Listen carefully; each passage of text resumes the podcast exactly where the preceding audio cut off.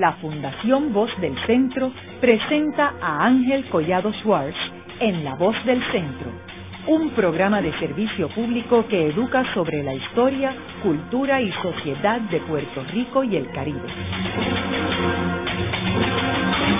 Saludos a todos. El programa de hoy está titulado Una perspectiva puertorriqueña de Joseph Stalin. Y hoy tenemos como nuestro invitado al fray Mario Rodríguez, que es fraile dominico, historiador y profesor en la Universidad Central de Bayamón. Eh, Mario, me gustaría comenzar el programa eh, proveyéndole unos antecedentes eh, a nuestros radioescuchas sobre este personaje enigmático este y a veces eh, eh, controversial y poco entendido de Joseph Stalin, que jugó un papel protagónico durante la Segunda Guerra Mundial y el principio de la Guerra Fría. Pues buenas tardes, este Ángel y distinguidos radioyentes. Pues hace varios años, ¿verdad? Llevo investigando eh, la figura de este personaje, como bien has dicho, enigmático, ¿verdad? Amado, odiado, reverenciado, despreciado, eh, con grandes sacrificios y una gran perseverancia, pues, e inteligencia, pues logró este a, eh, formarse, ¿verdad? Viene de nació en Gori, en el, hace, en el, hace año y medio estuve allí en Gori, en la ciudad en Georgia, en el Cáucaso, y pude entrevistar y conocer personas que conocieron a Stalin, ¿verdad? Toda aquella ciudad es fascinante, es ir en torno a la figura eh, de Stalin. Me interesaba eso, conocer de dónde venía, ¿verdad? El mundo del Cáucaso, es una lengua distinta, una religión distinta, ortodoxa, apostólica. Y eh, Stalin pues viene de una familia pobre, de, su madre era una costurera, una cristiana muy humilde, su padre un zapatero, este, muy violento, ¿verdad? Que no, las relaciones entre Stalin y su padre nunca fueron eh, las mejores, luego los abandona a finales del siglo XIX y en 1910 eh, muere, la madre va a durar mucho más tiempo, hasta la década de los 30, y él va a estudiar en el seminario, la madre trata de eh, coloca a su hijo eh, que el nombre de él es verdad este Joseph Bizarovich Gukasvili mejor conocido desde el año 1912 como Stalin en el seminario menor de Gori ese seminario yo lo visité en varias ocasiones, está desde 2006 restaurado, tiene muchísimas fotografías, estuve en la capilla, en, en, las aulas donde él estaba, siempre se destacó como un extraordinario estudiante en el coro, en los estudios del Nuevo Testamento, del Antiguo Testamento, de liturgia, de música, y luego se traslada de Gori, eh, que es un, queda en el centro de Georgia, en 1894 a estudiar en el Seminario Mayor de Teología en Tiflis, ¿verdad? Lo que hoy es Tbilisi, la capital de la República de Georgia, y continúa estudios superiores. En aquella época, finales del siglo XIX, prácticamente en Georgia, esta era la institución más importante a nivel de educación superior, y ahí va a estar estudiando, se destaca como extraordinario estudiante, eh, y luego pues al final, en 1899, hay varias versiones de que decide abandonar el seminario, otros señalan que es que lo, expulsaron, ¿verdad? Porque que ya había manifestado sus ideas eh, revolucionarias, sobre todo eh, de carácter marxista, y luego pues comienza su vida como un revolucionario, ¿verdad? Desde de, finales del siglo XIX y sobre todo las primeras décadas del, del 20, son años donde él trabaja en diferentes lugares, está en Bakú, en Azerbaiyán, con grupos este, de obreros del petróleo, eh, formándose, estudiando a Marx y a Lenin, a los grandes teóricos del comunismo, y sobre todo eh, es una figura que se destaca como un revolucionario que viene desde la base, un hombre de un carácter fuerte, brusco, violento, este, un líder nato, ¿no? Eh, que comienza eh, y estuvo muchas veces en prisión. A mí cuando estuve visitando el museo en, en, Gori, que es un museo bellísimo, extraordinario, que van turistas del mundo entero para ver todo lo dedicado a la obra de José Stalin, me llamó la atención la cantidad de mapas que aparecen de todas las veces que él se escapaba, ¿verdad? Se escapaba de la prisión en, Siberia, en diferentes lugares.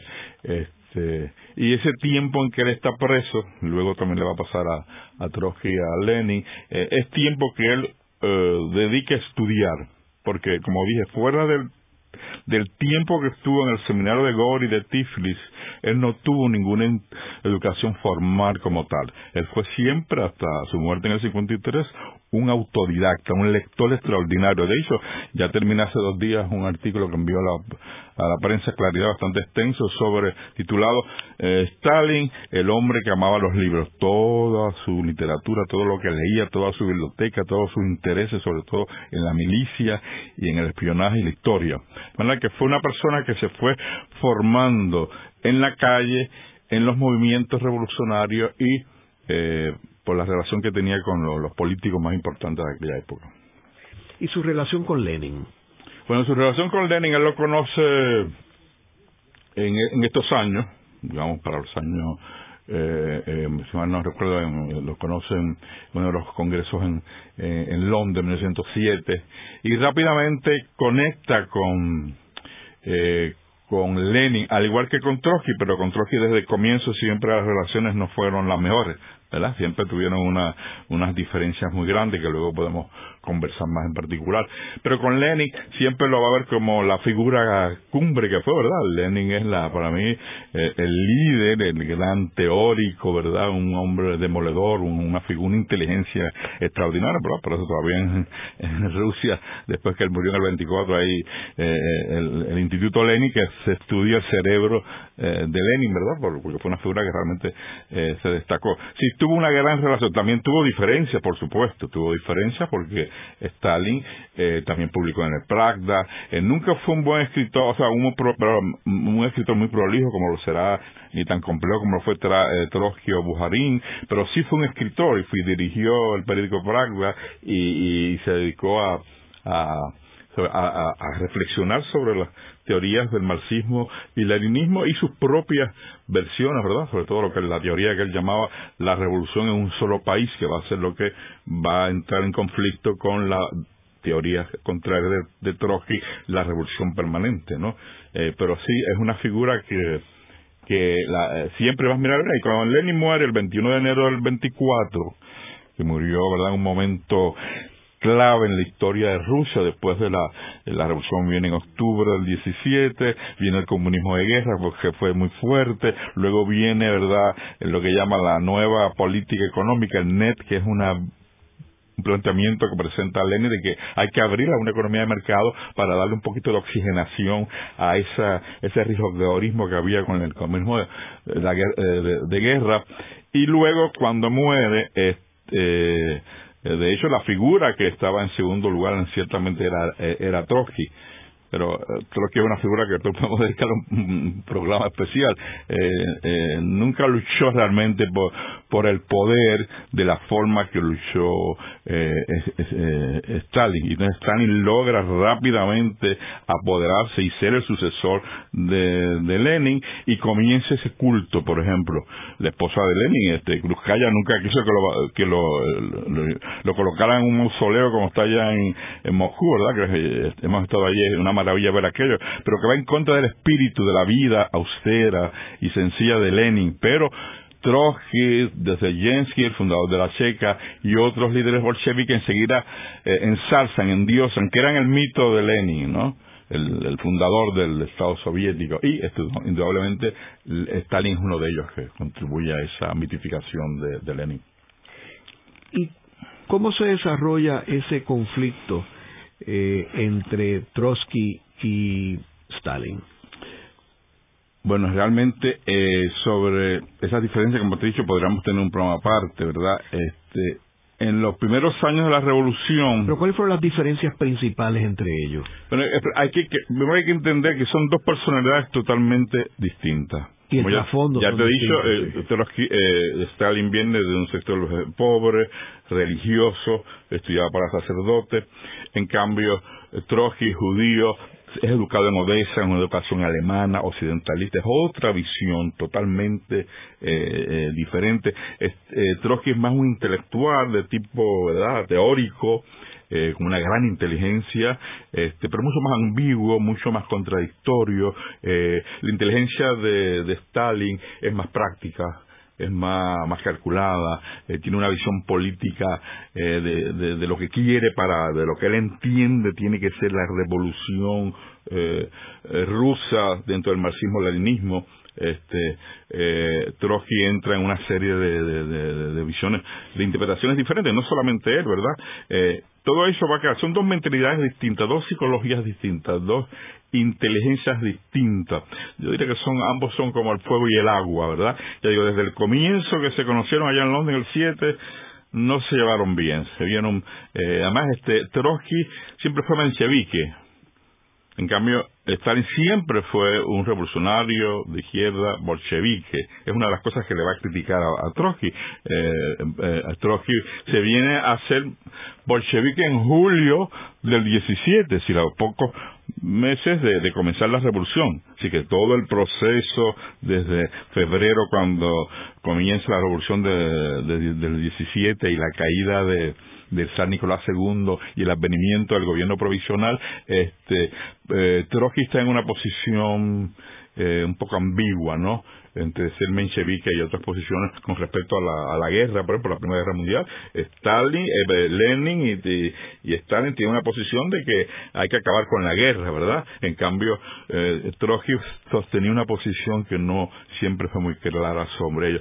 De manera que son dos figuras este, que todo ese tiempo en que se da ese, desde el comienzo de la Revolución Rusa en el octubre del 17, eh, están en conflicto, sobre todo en la guerra civil rusa, que es una guerra maravillosa, que yo entiendo que también hay participaron los puertorriqueños y no se ha estudiado. Esa revolución comenzó, esa guerra comenzó a, a raíz que se firma el tratado de brest del 3 de marzo de 1917, que de hecho el Trotsky es el que, el que está allí eh, eh, manejando eso, pero no lo firma porque está en contra del tratado. Que fue nefasto para Rusia, pero Lenin convence que aunque fue un tratado malísimo para Rusia, defendía la revolución de parte de Alemania que, tenía un, ejército muy, superior.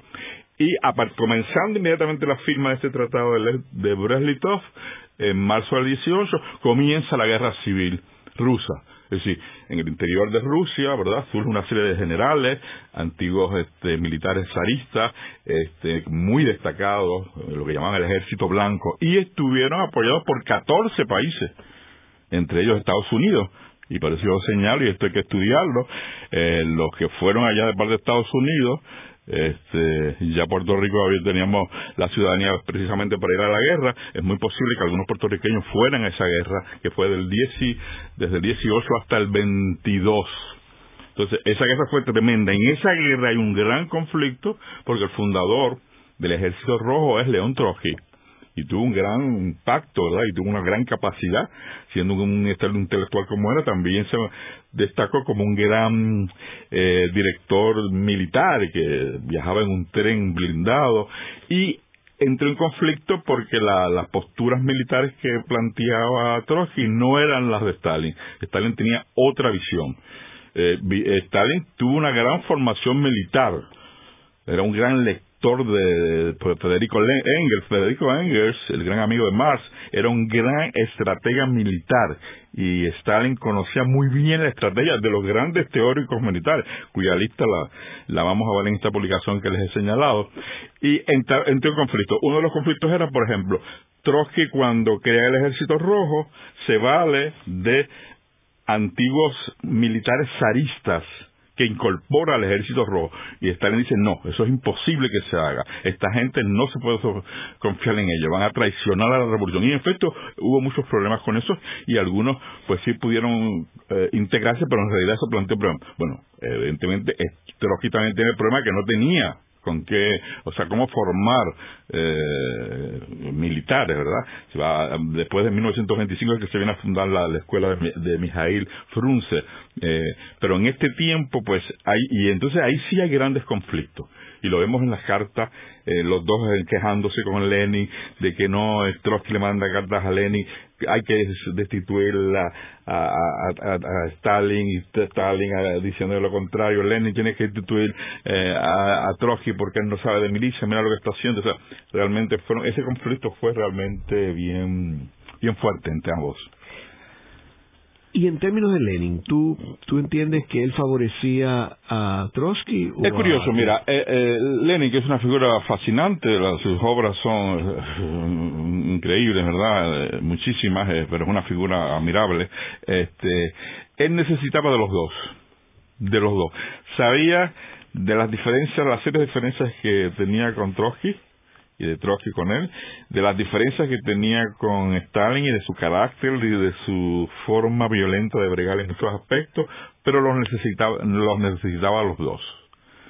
Y por eso a ninguno los destituyó, pero tampoco a ninguno les dijo, tú vas a seguirme, tú vas a sucederme. Lo dejó, o sea, siempre ese problema trató de, de, de armonizarlo, de que no tuviese mayores consecuencias, pero él pudo haber destituido a Stalin, sobre todo cuando se habla muchísimo del llamado, mal llamado testamento de Stalin en 1923, donde él habla, ¿verdad?, de, del carácter de, y del mucho poder que ha adquirido eh, Stalin, poder que le dio Lenin, porque en el 22 lo nombra secretario del partido general del partido, lo que luego cuando en ese mismo año Stalin, eh, perdón, Lenin entra en su fase de, enfermedad terrible, le habían había sufrido varios atentados en el mismo año que se quiere la Unión Soviética en 1922, la figura que emerge es eh, Stalin junto con eh, con Trotsky, Bujarin, Zinoviev, otros líderes, eh, pero sí, evidentemente la figura de... Cuando tú mencionaste que tú, tú pensabas que habían puertorriqueños envueltos en la guerra civil eh, de la Unión Soviética, eh, eh, ¿En qué te basas? No, mira, me baso, no, no, no he investigado a fondo, esta es más una guerra importante que no se ha estudiado como debe ser. Eh, cuando Hemos estudiado, por ejemplo, las brigadas internacionales en España, ¿verdad? Que también eh, Stalin eh, entró, eh, fue muy importante de la presencia soviética en España, en la, República Española. La, de las brigadas internacionales, por ejemplo, de la brigada de Estados Unidos, la Brown Lincoln, eh, participaron muchísimos puertorriqueños, pero no aparecen como puertorriqueños, aparecen como norteamericanos. De la misma forma que cuando uno estudia esta presencia de los puertorriqueños, hay que verlo siempre dentro del grupo de los norteamericanos, en este caso Abraham Lincoln. Entonces, pensé, de la misma forma, la cantidad de militares norteamericanos que participaron en la guerra civil rusa del, del 18 al 22 tiene que haber habido una serie de puertorriqueños que aparecen ciertamente como norteamericanos, pero no se ha estudiado. Eh, yo sé de dos personajes que, aunque no son puertorriqueños, tuvieron que ver con Puerto Rico, que estuvieron relacionados en esta época. Uno fue el, el almirante William D. Leahy. Sí, que, fue gobernador de Puerto Rico. Antes de ser puertorriqueño, él estuvo en unos barcos dirigiendo, él era capitán de uno de los barcos que Estados Unidos envió eh, supuestamente para respaldar a los eh, rusos blancos eh, en, la, en la guerra y que los puso en uno de los de los de las posiciones estratégicas cerca de Turquía eh, para ayudarlos de alguna forma. Y otro fue el coronel Riggs eh, que fue el attaché militar de los Estados Unidos. el que defiende a, a Kerensky cuando cae el gobierno eh, en el Palacio de Invierno en octubre del 17. Correcto. Y él estaba allí en esa embajada en San Petersburg en aquel momento. Y él era el liazón con Trotsky. Con Trotsky, conoció a Lenin. Y, toda, la, y toda la correspondencia entre Riggs y Trotsky está en la eh, en la biblioteca de la Universidad de Colombia. Ese tema eh, lo, investigo y me acuerdo en una de las clases que tuve contigo extraordinarias en San Juan, donde tú señalabas, y todavía es una pregunta que no hemos contestado, eh, cómo es eh, la figura de este agregado militar importante Francis eh, Elisha Rees, eh, que está en la Revolución Rusa, en Petrogrado, de ahí luego a, a, Nicaragua, el programa con Sandino, y luego de ahí en el 33, si no me equivoco, el jefe militar de la, de la policía en Puerto Rico y va a ser ajusticiado, ¿verdad?, saliendo de misa el 23 de febrero de 1936 por los nacionalistas Irán Rosado y Elías Bocham cómo esta figura de, estar allá arriba con estos grandes líderes como Lenin y Trotsky eh, termina siendo jefe de la policía en Puerto Rico. Haremos una breve pausa, pero antes los invitamos a adquirir el libro Voces de la Cultura, con 25 entrevistas transmitidas en La Voz del Centro. Procúrelo en su librería favorita o en nuestro portal.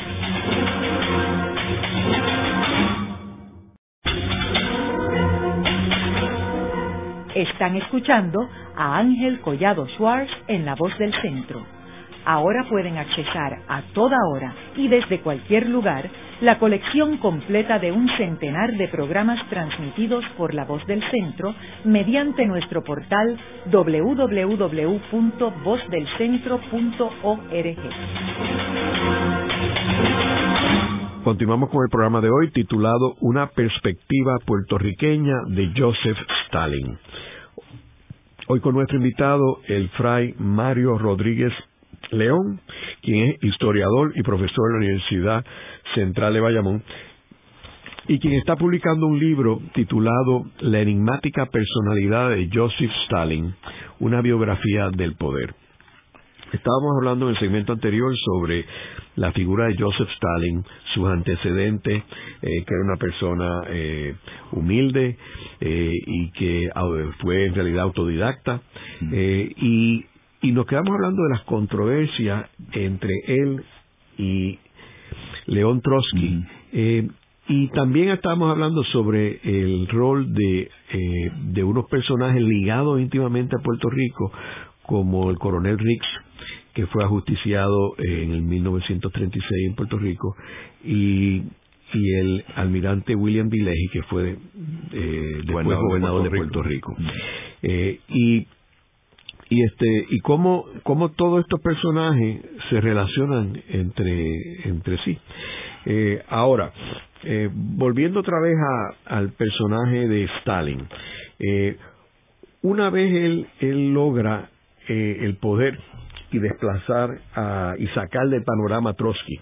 Y a otros más, sí. Y a otros más. Este, él en realidad es, es muy rudo con ellos, este, porque Stalin se tiene que ir al exilio, eh, perdón, el Trotsky se tiene que ir a, eh, y se va para Turquía, a una isla. A Kazajistán primero, a Altamata, a, a, Turquía, a Francia, a Noruega, eh, y todo porque eh, en el caso de Noruega, pues, pues Stalin está presionado al gobierno noruego, que no esté ahí, igual en Francia, y eventualmente, pues, el gobierno del presidente Lázaro Cárdenas y Frida Kahlo y Dios Rivera consiguen que él se traslade a México en enero del 37, ¿verdad? Y ahí está hasta que es asesinado por Ramón Mercader el 20 de agosto del 40, bueno, muere el, el día siguiente, el 21 de agosto del 40.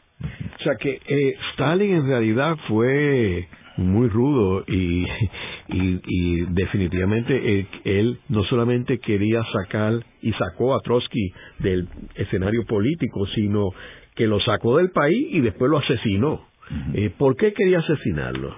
Mira, antes de eso hay que entender, no estoy haciendo ninguna justificación, eh, eh, y conozco al nieto de, de, de, de Trotsky, mantenemos correspondencia, este, hay que entender esto que te dije al principio, cómo quedó eh, Rusia, la Unión Soviética, después al comienzo de la guerra de la Revolución Rusa, el comunismo de guerra, la guerra civil que destruyó el país, eh, el net de Lenin, la, nueva economía eh, política de Lenin, eh, es una situación realmente suma, mucho sabotaje, mucha corrupción, toda la, la, herencia de un atraso cultural y educativo, herencia de la época de los zares. Es una situación que si no la entendemos, no la estudiamos a fondo, no podemos entender cuál es la, el país que le toca, el país más grande del mundo, ¿ah? con, más de 100 nacionalidades, con tantas lenguas, con tantas religiones. O sea, evidentemente eh, eh, la figura que, en el caso de Stalin no podía ser una figura blanda, pusilánime, tenía que ser una figura extremadamente firme. Ciertamente se cometieron eh, grandes excesos, pero hubo cantidad de intentos de asesinar a, Stalin, asesinaron a sus principales asesores y colaboradores, de manera que es una situación muy compleja internamente dentro del Comité Central, del, eh, del centro del Kremlin, eh, en la cual eh, Stalin eh, asume una posición firme. Claro, él ya viene por naturaleza, eh, viene eh, de, una experiencia de calle, como he señalado, en donde se impone, él es un líder, él tiene claro su objetivo. El gran objetivo de, Stalin, que sí me llama la atención, es que hacer de la Unión Soviética la nación más importante, ¿no? Y recuerden que cuando él comienza, después de la muerte de Lenin el 24, eh, eh, Rusia está, como he dicho, en edad media, atrasadísima, y cuando él muere en el 53 está en un desarrollo industrial, eh, científico, de la espacial sumamente eh, interesante. Eso le toca, claro, eso tuvo un costo humano muy, muy alto. ¿No? Pero eso lo hizo él, ¿verdad? Eh, los planes quinquenales, toda la política fuerte, ¿no? Porque es que entendía, hay un discurso que no, no, no, no tenemos tiempo ahora para, este, para, para leerlo este del 31 donde Stalin señala que eh, el atraso de, de, Rusia se debía a que a que había sido siempre conquistado por por otras potencias, ¿verdad? Y entonces había que industrializar a Rusia. A Rusia. Fueron vencidos, dice él, por los canes, por los mongoles, por los turcos, por los señores feudales, por los suecos, franceses, polacos y norteamericanos.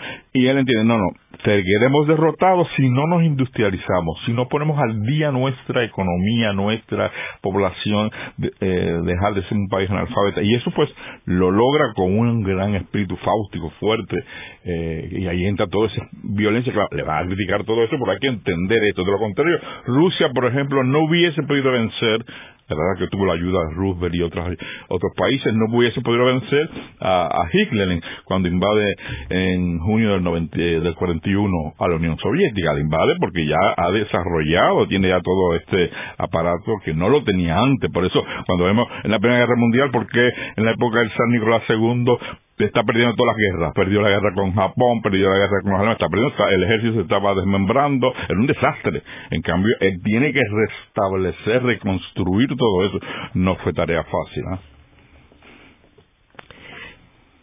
Ahora, eh, volviendo otra vez a Trotsky, eh, él, Trotsky, eh, yo creo que parte de lo que lo llevó a Stalin a mandar, a mandar a matarlo, eh, fue que él ah. continuó atacando. Bueno, eso exacto, lo continuó atacando, los juicios que hizo en, en, Ciudad México, sino fíjate que es en qué época es, fíjate, es eh, agosto, 20 de agosto del 30, eh, del 40 la guerra ha comenzado, primero de septiembre, con la invasión a Polonia de Hitler y Stalin a Polonia.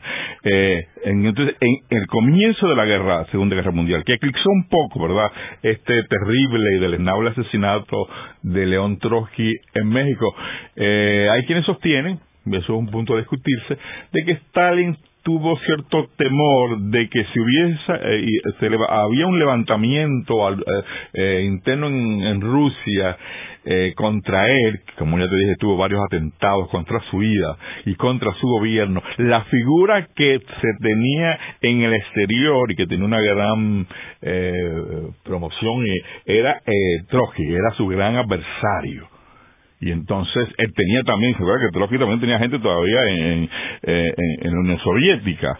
Entonces, es una de las razones que señalan, a mi modo de ver, yo creo que fue una muerte que no, no, no debió haber ocurrido, ¿verdad?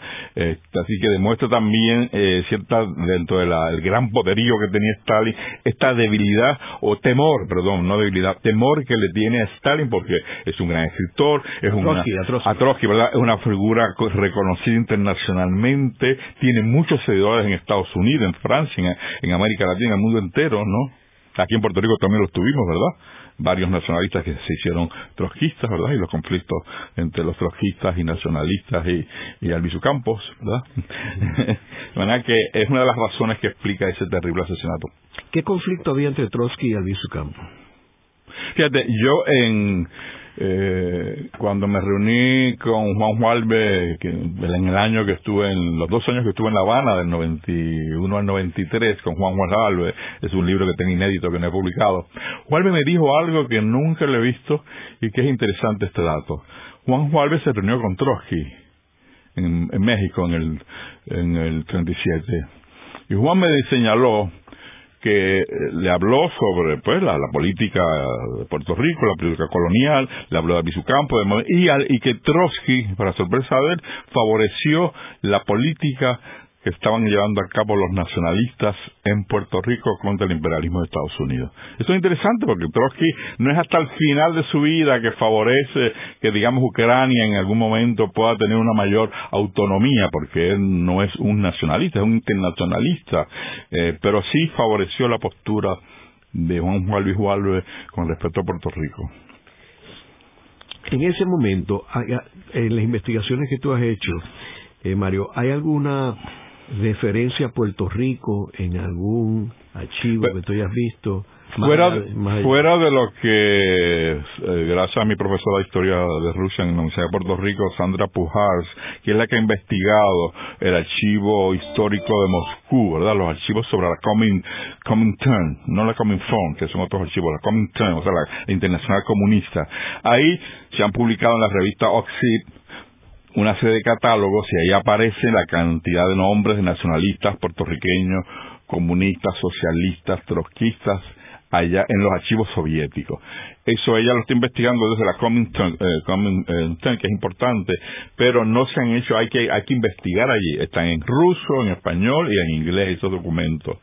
Eh, aunque ahora me he enterado que, Putin también ha de nuevo piezas a restringir a que no se investiguen tanto los archivos que ya se habían abierto. Eso es otro tema que hay que, eh, tener presente, ¿no? Pero sí, esa documentación está allí y gracias a esta profesora Sandra Pujar, que es la que está trabajando, porque ya sí domina bien el ruso, este, yo no hablo ruso, lo estoy estudiando, pero no lo, no, no lo domino, este, esta documentación va a abrir nuevas fuentes de, digamos, de los del Partido Comunista, que se fundó aquí en 23 de septiembre del 34, y los conflictos del, Partido Comunista y los nacionalistas hidrojistas puertorriqueños. Toda esa documentación está ya en Moscú y no se ha investigado. Mario, en el 1913, eh, Stalin publica un escrito titulado Marxismo y la pregunta nacional, Marxism and National Question. Y ahí él hace una definición bien clara sobre lo que es una nación.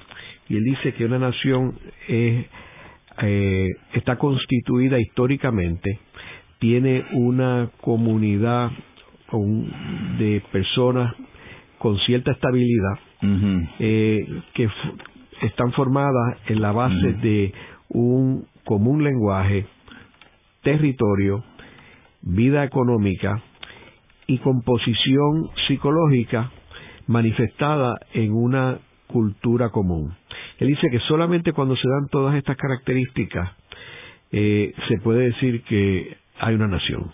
Eso es interesante porque está definiendo que somos Puerto Rico. Puerto Rico resume todo eso que dice Stalin en ese estudio, que es uno de los mejores que tiene el Stalin, que eso es de 1913, y eso se lo pidió eh, Lenin.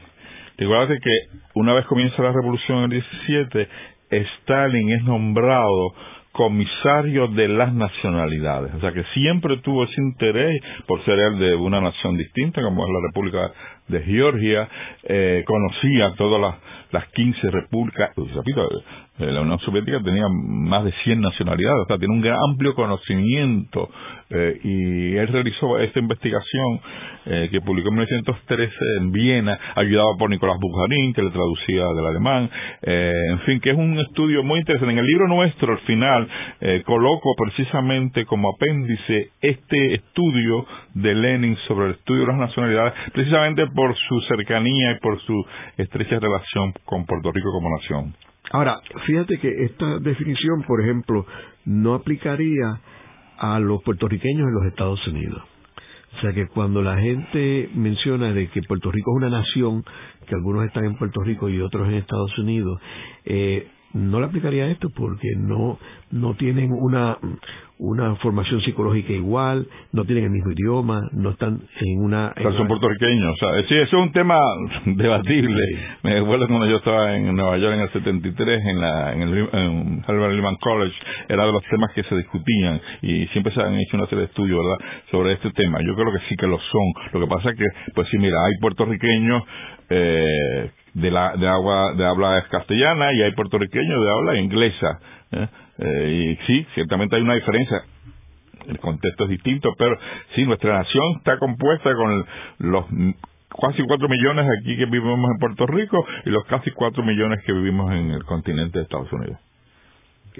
pero en el caso de, de, Stalin, pues hay que. La definición estudio. No, sería. claro, no aplicaría, pero es un estudio y, y, la, y la otra cosa que uno tiene que, que definir es eh, qué generación, eh, eh por ejemplo, en el census de Estados Unidos, pues determina que de los 4 millones mm, eh, para el 2000, para el 2012, 4 millones 800 mil, solamente 28 mil nacieron en Puerto Rico que ellos llaman primera generación, y solamente 400 mil eh, son segunda generación que uno de los padres nació en, en Puerto Rico.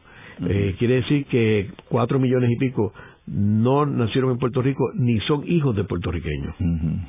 Eh, y entonces ahí, pues, esto se complica. se complica la cosa, Sí, sí, sí. Porque no, no es tan claro como uno tiende a, verlo. este eh, Ahora, una vez, una vez Trotsky está liquidado y ya Stalin es la única figura, él su persecución no se limitó a Trotsky, correcto. Él limpió a todos. No, Bujarín, una cantidad de militares que precisamente a raíz de la apertura de los documentos históricos eh, en Moscú a partir del 91 para acá, se están haciendo investigaciones y se están revalorando, ¿verdad? Por el caso de Nicolás Bujarín, en juicio no debió haber sido asesinado, un gran teórico del marxismo, una gran figura, muy amigo de, de, de Stalin y de Lenin, eh, muere, es asesinado después de torturado en 1938 y rehabilitado en 1987 por Gorbachev. Pero hay una serie de expedientes y de figuras que fueron asesinadas que están siendo investigados y algunos pues realmente sí eh, se prueba la, la, felonía y la falta que cometieron contra el Estado soviético y otros pues se ha visto pues que realmente se cometieron, se excedieron, ¿verdad? Eh, eso es un tema amplísimo, sumamente interesante, ¿no? Está el caso de la Iberia, que fue el gran asesino eh, de, de, la Checa eh, bajo eh, los años 40 y, y, hasta finales 53 que muere, eh, eh, pues es un caso, ¿no? Y que han querido reivindicar algunos, pero ahí demuestra, eh, esta fue una figura terriblemente deleznable, ¿no? Que cometió grandes crímenes como director de la Checa y todo lo que hizo como jefe de la policía secreta soviética. Y después de la Segunda Guerra Mundial, donde él en una forma espectacular pues logra eh, derrotar a los alemanes. Claro, porque eh, 41 hasta el 46, la, la, Stalingrado, eh, luego con la ayuda de Roosevelt. Fíjate, yo no sé si has leído el libro, ¿verdad? Las cartas de Roosevelt y Stalin son fascinantes. Luego que muere el presidente Roosevelt en abril del 45, pues comienza la cosa, ¿verdad?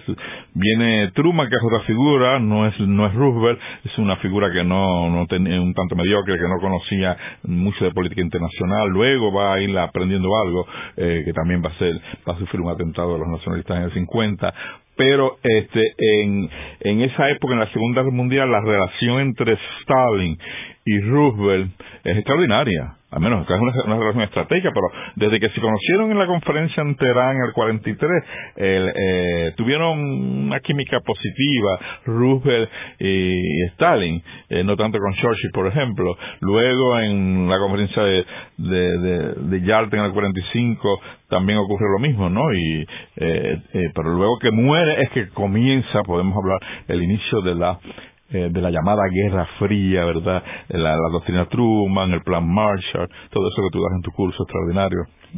Ahora, eh, Mario, eh, cuando Stalin hace su tratado con Hitler, el 39. En el 39, eh, y que que sorprendió a todo el mundo y de momento los el, eh, los comunistas que eran los enemigos ahora eran los aliados. Claro eso causó una gran crisis claro el mismo Trotsky escribió grande ahí se, se, sirvió con la cuchara grande y con mucha razón y muchos comunistas que abandonaron el Partido Comunista en diferentes partes del mundo porque esto le chocó.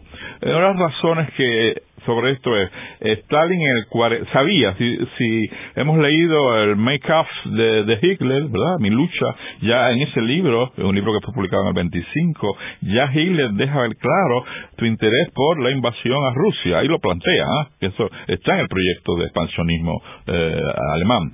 De manera que Hitler sí sabía que en un momento dado, sí el, eh, Hitler invadiría a Rusia, solo que en el 39, cuando hace el tratado, a mediados del 39, no estaba preparado todavía militarmente y necesitaba más tiempo, así que le, dio no mucho tiempo, pero dos años más porque el tratado se firma entre Molotov y Rubinstein, el ministro de, Hitler, eh, en el 39, y el 22 de junio del 41, la famosa Operación Barbarossa, es la invasión a la Unión Soviética. Luego de una breve pausa, regresamos con Ángel Collado Schwartz en La Voz del Centro.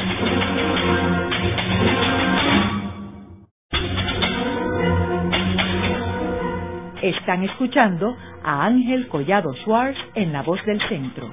Ahora pueden accesar a toda hora y desde cualquier lugar la colección completa de un centenar de programas transmitidos por La Voz del Centro mediante nuestro portal www.vozdelcentro.org. Mario, en, el segmento anterior estuvimos hablando sobre esta, este tratado que firmó Stalin con Hitler, eh, eh, que en ese momento eh, y después Stalin admiraba mucho a Hitler.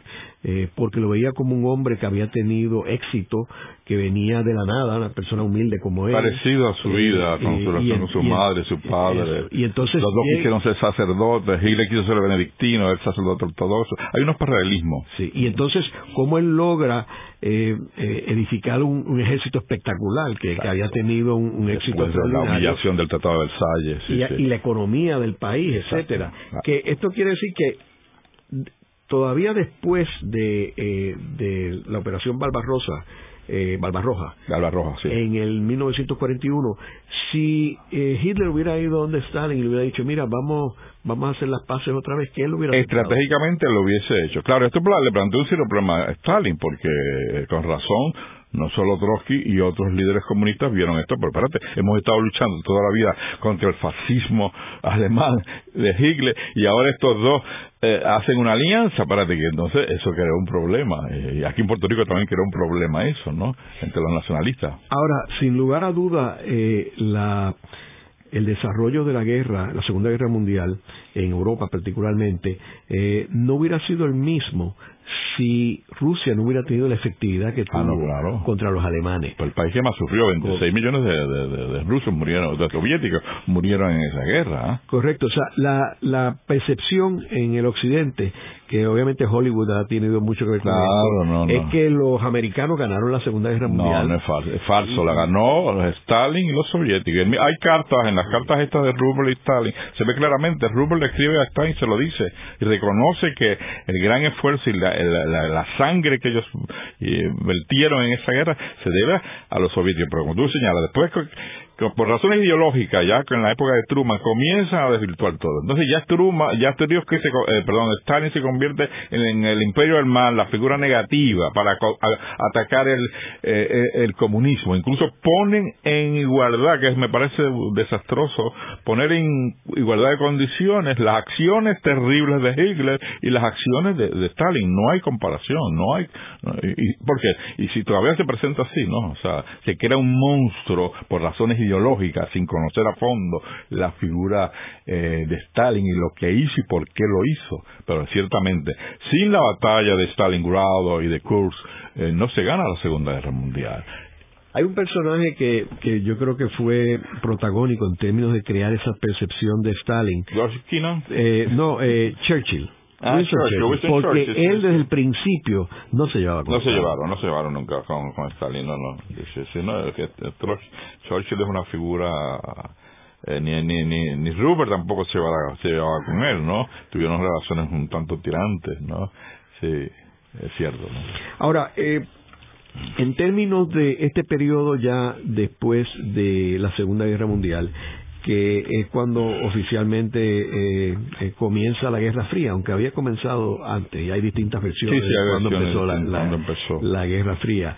Pero vemos aquí que eh, ya ahí, pues, Stalin empieza a tener eh, una posición más fuerte en términos de su lucha con con este con el, el bloque occidental y ahí se crea el Pacto de Varsovia, No, etcétera. recuerda, viene lo del plan Marshall, Correcto. viene la Ellos doctrina la- que ellos la rechazan, eh, viene la, la, la doctrina Truman, o sea, eh, acusan de expansionismo a, a, a Hitler, pero, pero los Estados Unidos están haciendo lo mismo, están introduciéndose y dominando, este evitando que eh, Turquía y, y Grecia caigan bajo la hegemonía rusa y Stalin tiene que defender sus fronteras como lo hace hoy día Putin con toda razón con el problema de Ucrania y la OTAN o sea eh, ¿Y qué paralelos tú ves entre Stalin y, y Putin?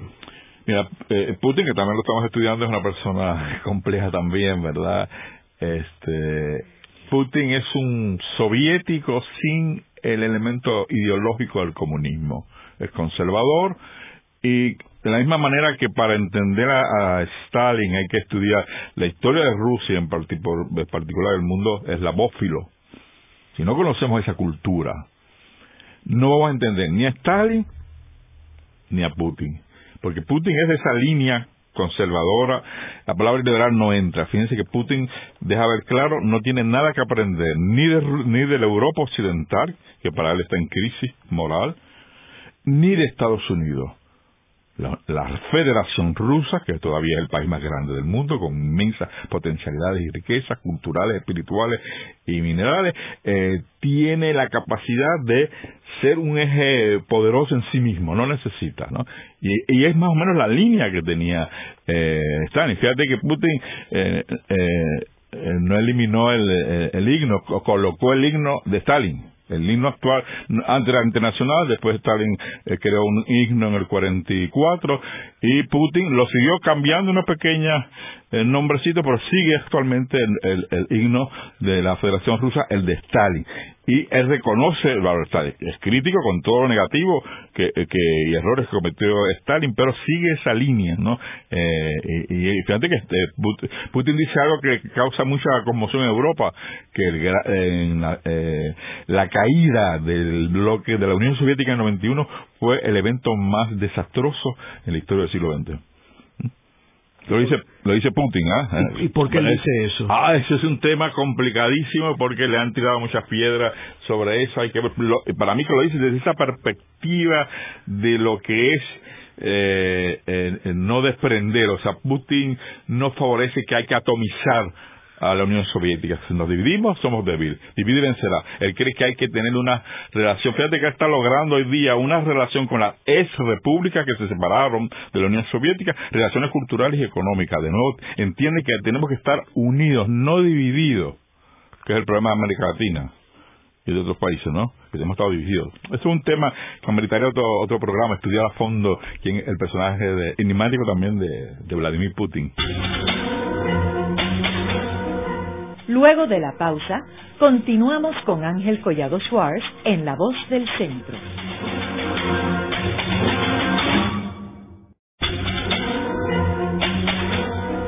Continuamos con la parte final de La Voz del Centro con Ángel Collado Schwartz. Pueden enviarnos sus comentarios a través de nuestro portal www.vozdelcentro.org. Mario, en términos de tu investigación en los archivos en Rusia y otros amigos que tú tienes que, te han dado información, ¿has encontrado algo de Puerto Rico en esos archivos? Pero como te dije, sí hay la información en los archivos allá en, en Moscú, ¿verdad? Eh, fuera de lo que está haciendo la profesora Sandra Pujar sobre el tema particular de la internacional comunista, que yo sepa, no se ha investigado eh, a fondo el papel importante que jugó Puerto Rico en la Segunda Guerra Mundial para los Estados Unidos, el primer las bases en Culebra y Vieques, jugó un papel muy importante, ¿verdad? Que también últimamente se han hecho varias investigaciones, Rodríguez Baruz, sobre Puerto Rico y la Segunda Guerra Mundial, del lado de, Estados Unidos y Occidente. Hay que verla ahora desde la perspectiva eh, de, la Unión Soviética. Eh, todavía no hemos entrado, como te digo, en, en ahondar más este, esta temática, pero ciertamente si vamos a ver que también a Estados Unidos, perdón, a la Unión Soviética le, le interesa ¿eh? Porque, por ejemplo, eh, siempre me acuerdo que la hija de don Pedro Campo en Cuba, Rosa Emilia Albizu, me decía que ella se sorprendía que a su padre lo visitaban personajes extraños, incluso rusos y de otros países. Así que Albizu Campo también tuvo eh, relación no solo en Nueva York, en Columbus, sino estando aquí, lo visitaban figuras del extranjero, y la hija me decía, incluso figuras de, posiblemente de, de, Rusia, ¿no? eso no es investigado, sí que investigarlo, ¿no? O sea, hay un interés ciertamente en la Unión en las Naciones Unidas este el embajador soviético favorecía la postura de la independencia de Puerto Rico. Eso también hay que investigarlo en los archivos en, Naciones Unidas. De manera que hay una, una gama, hay un repositorio documental para futuros estudiantes que les interesa hacer una tesis de doctorado. Hay muchísimos temas de los que hemos señalado muy periféricamente para ser investigados y es sumamente interesante, sobre todo ir allá a Moscú y sacar, investigar esa riqueza documental que hay con respecto a Puerto Rico allá en los archivos eh, soviéticos. Aunque, eh, como sabemos, eh, Pedro Albizu Campo no creía en el comunismo. No, no, no a diferencia de su esposa que entró en otro desarrollo ideológico. Él sí conoce eh, a, a, a, Rusia, conoce, pues sí, ha estudiado, don Pedro conocía el marxismo, el socialismo, pero sí no, se mantuvo como nacionalista que era y no, no, no tuvo nunca, no, nunca se hizo eh, comunista como fue el caso de Juan Antonio Correger, que ese sí entró en el, pasó, ¿verdad?, el cambio de nacionalista a comunista, ¿no? Alviso Campo no, siempre se mantuvo como nacionalista. Y de un supuesto viaje que iba a dar Roberto Sánchez Vilella a la Unión Soviética, ¿tú no has encontrado? No, todavía no, no, no, no, no, no, he estudiado ese tema, pero sabría que son, son, son temas interesantes que eso es un tema que habría que investigar. Y la relación de Juan Maribras también. Sí, Juan Maribras sí, tuvo una estrecha relación con, con Rusia y sobre todo con Cuba. Y en términos de ya al final de, de Stalin cuando muere en el 53. 5 de marzo de 53, sí. Eh, ¿Qué sucede ahí en términos del poder que Khrushchev? No, no, pasa a Malenkov, eh. Georgi Malenkov. Luego ahí hay una, un conflicto, ¿verdad?, con Molotov, Beria. Beria es el que intenta enseguida apoderarse a la muerte de, de, de, de, Stalin. Hay quienes señalan que él fue el culpable y el causante de la muerte de Stalin en, marzo del 53. Y rápidamente la figura un tanto oscura pero observante es Nikita Khrushchev, que se da cuenta del peligro que plantea y del gran poder que tiene la, la Iberia como director de la Checa, eh, este, de la KGB eventualmente, eh, y logra que a través de Molotov, del general Georgi Sukov, eh, pues eh, asesinen a, o a, a, justicien a, Beria y su grupo de camarillas de georgianos en diciembre del 53. Pasa el poder transitoriamente a Malenkov y luego pasa ya en el 55 a como secretario del Partido Comunista a Nikita Khrushchev y ya sabemos del 55 hasta el 64 que va a ser destituido por el Partido, durante, Central. Durante ese periodo eh, eh, se comenzó a atacar vilmente a Stalin. Claro, ahí es que comienza toda esa, esa esos mitos, ¿verdad? Eh, falacias que se han señalado, ¿verdad? De que Stalin no jugó un papel importante en la Revolución de Octubre, todo esto que te he señalado de lo de la, la relación con, con Hitler, este, sin embargo, eh, vemos todos los, los, cargos importantes que, que Stalin eh, desempeñó, pero se, se va elaborando. Fíjate, yo siempre me he preguntado, si en vez de Truman tirar la bomba atómica en Japón, ¿verdad? Como la tiró en agosto del, eh, del, 41, la, la hubiese tirado a Stalin, Stalin hubiese pasado como el dragón de la maldad, el asesino más grande del mundo. Pero claro, la tiró Truman, el eje del bien. El, paladín de la democracia. Ahí vemos cómo, y eso todavía, fíjate, yo lo noto continuamente, hace tres semanas estuve en, Lima, Perú, con unos amigos y se abrió el tema de Stalin, por supuesto, y enseguida que me dijeron, no, ese, ese asesino, ese criminal, o sea, todavía está esa visión negativa. personas que hablan de, que, que conocen de Stalin, han leído su vida, han leído sus escritos, no estoy legitimando sus errores y sus crímenes y sus faltas, pero no conocemos la, la, la figura, la complejidad de la figura, que es lo que me ha hecho llevar en todos estos años que llevo, este, y que termino Dios mediante este libro para el año que viene como parte de los 100 años de la Revolución Rusa, esta biografía general donde incluyo todos los puntos que, nos interesa y cómo Puerto Rico entra dentro de este contexto, donde esta compleja historia desde el otro lado, desde el lado soviético y su relación con Occidente. Y en términos de cómo tú crees que Stalin, luego de esta investigación que tú, tú has hecho, eh, quedará recordado para las nuevas generaciones. ¿Tú crees que se corregirá esa, esa imagen? Mira, en la, misma, en la misma Georgia, cuando estuve allá, eh, me llamó la atención eh, que más del 45% de la población de Georgia reconoce y admira la grandeza de, de, Stalin. Otros no, porque también fue conflictivo con respecto a su propio país, ¿verdad? Esa es otra historia que que, eh, que conocer. Pero yo creo que en el, momento en que hagamos un balance más somero, más armonioso y sereno de lo que fue la Revolución Rusa, por eso el año que viene, cuando se celebren los 100 años de la Revolución Rusa, permitirá tener un balance, ¿verdad? De poder entender lo que eso significó en sus comienzos, la importancia que representó esta revolución, cómo terminó, ¿verdad?, su, la caída en el 91, como eh, lo que eso también representó para, para, para el, eh, el mundo. Se tendrá una visión mucho más este, ecuánime con respecto a la figura de Stalin. Yo creo que si la, la mayoría de las personas cuando estudian más a fondo la figura de Stalin quedan sorprendidos, quedan sorprendidos por una figura que ha sido eh, eh eh, maleada por razones ideológicas. Eh, la mayoría de las lecturas que yo tengo toda una biblioteca en el convento en Bayamón sobre Stalin y la mayoría tienen ese prejuicio ideológico de verlo bajo ese filtro. Yo creo que no hay que verlo, cierto, hay que estudiar lo que fue, hay que estudiar el marxismo, hay que estudiar el materialismo histórico, hay que entender la cultura rusa y georgiana eh, y los conflictos de lo que fue la Segunda Guerra Mundial y lo que fue la creación de la Unión Soviética, pero ciertamente va a haber un balance. Yo creo que se va a tener una visión mucho más eh, positiva. Las nuevas investigaciones a la luz de los archivos que se han, abierto a partir del 91 sí nos presentan una visión totalmente diferente a la que se ha tenido hasta entonces sobre Joseph Stalin. En el programa de hoy hemos discutido una perspectiva puertorriqueña de Joseph Stalin a través del fray Mario Rodríguez León que ha estado estudiando el personaje. Eh, no, no debemos descartar de que eh, este personaje que ha sido satanizado eh, y que es muy controversial eh, amerita, amerita ser estudiado y que dentro de esta investigación los futuros historiadores deben también poder investigar sobre la relación de Puerto Rico, no a través de los puertorriqueños eh, este, identificados como americanos, sino puertorriqueños que hayan estado allí, que hayan participado eh, de alguna forma, directo o indirectamente, y si Puerto Rico ha sido parte de la discusión dentro del liderato de la Unión Soviética. Muchas gracias. Gracias, Ángel, por la invitación. Esta ha sido una producción como servicio público de la Fundación Voz del Centro. Los invitamos a sintonizarnos la próxima semana a la misma hora.